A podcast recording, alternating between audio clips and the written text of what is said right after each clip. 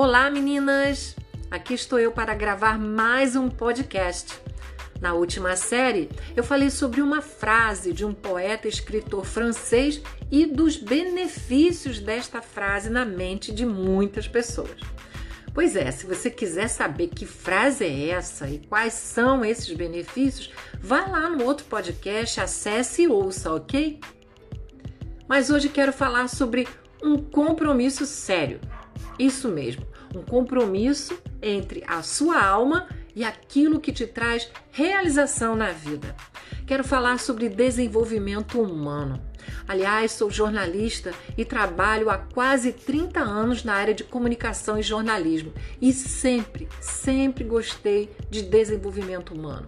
Sempre gostei de ter biografias, fontes, nutrientes que me trouxessem, agregassem valor para minha vida sobre habilidades, limitações, tudo o que eu podia absorver para que encontrasse um autoconhecimento e assim pudesse ser uma pessoa melhor e uma profissional com realização na vida.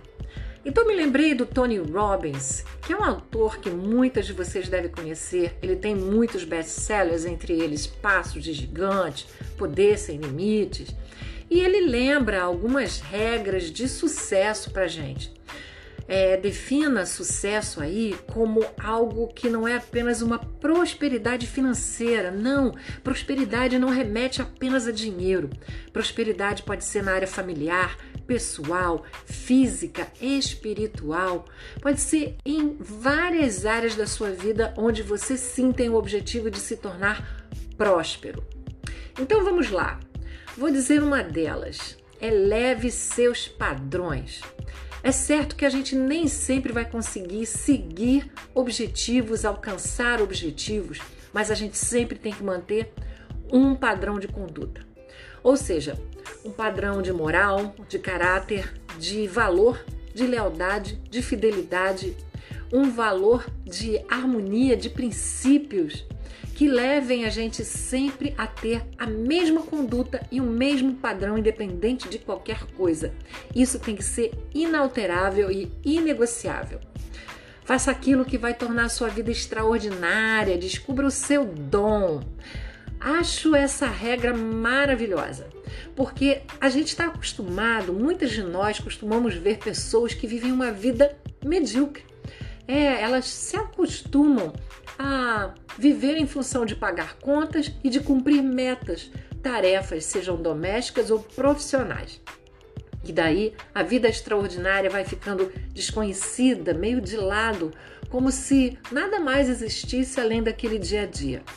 E não é isso que a gente deve buscar, até porque a própria Bíblia fala que a gente pode ter uma vida em abundância.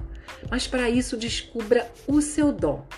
Por isso que eu recorri à mentoria, por isso que eu recorri ao autoconhecimento, para hoje saber quais são as minhas maior, maiores habilidades, meus dons, talentos e quais são as minhas barreiras, meus medos, minhas dores. Portanto, descubra assim qual é o seu dom para que você possa ir rumo a uma vida extraordinária, para que você possa não apenas sobreviver, mas superviver. Ame sempre seus clientes. Trate seus clientes como se eles fossem o começo da relação e não o final.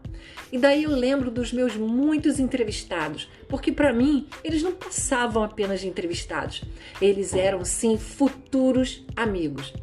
Hoje fazem parte do meu networking durante toda essa caminhada. Tenho sim muitos amigos que fiz por causa de entrevistas. Olhava para eles não apenas como resultado de uma tarefa, como elementos que estariam ali fazendo parte de um processo. Eles eram pessoas que estariam sim agregando a minha vida e juntos podemos compartilhar muitas experiências. Portanto, amo sim os meus clientes e amo sim cada entrevistado que eu tenho até hoje na minha vida.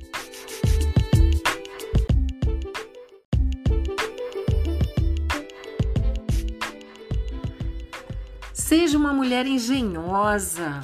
Encontre maneiras diferenciadas e criativas de maximizar os recursos que você já tem. Quando eu falo de recursos, eu não me refiro apenas àqueles que habitualmente já conhecemos, os recursos financeiros, pessoais, materiais, não. Falo de recursos que vão muito mais além disso e que você pode ter e não usa e desperdiça. Recursos que podem ser empatia, alegria, afeto, consideração, bom humor.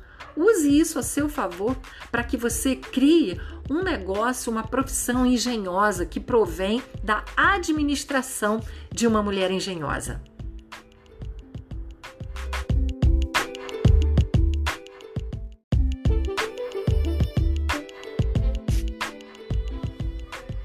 E preste atenção às pequenas coisas, meninas, porque tanto sucesso quanto fracasso acontecem como consequência da junção de pequenas coisas.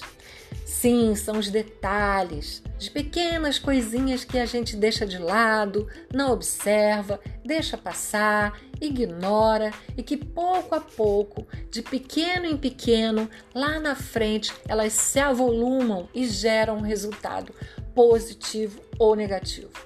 Então, detalhes são importantes. Atenção para pequenas coisas que podem estar construindo ou desconstruindo uma trajetória profissional. Nada de deixar as coisas de lado ou ficar num efeito anestesiante com uma cegueira, uma miopia que não permita com que você enxergue pequeninas coisas que podem ser prejudiciais e pequeninas coisas que podem ser oportunidades.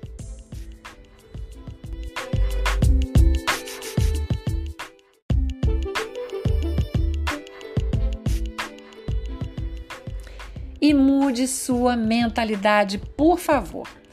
Treine sua mente para que você consiga encontrar encantamento.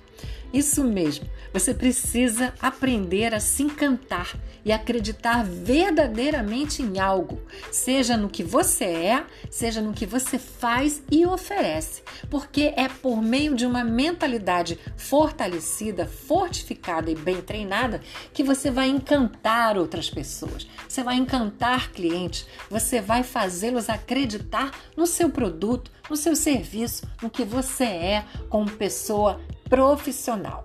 Então, meninas, treinem, se capacitem, procurem reformular a sua mente a favor de um encantamento que influencie tudo ao seu redor.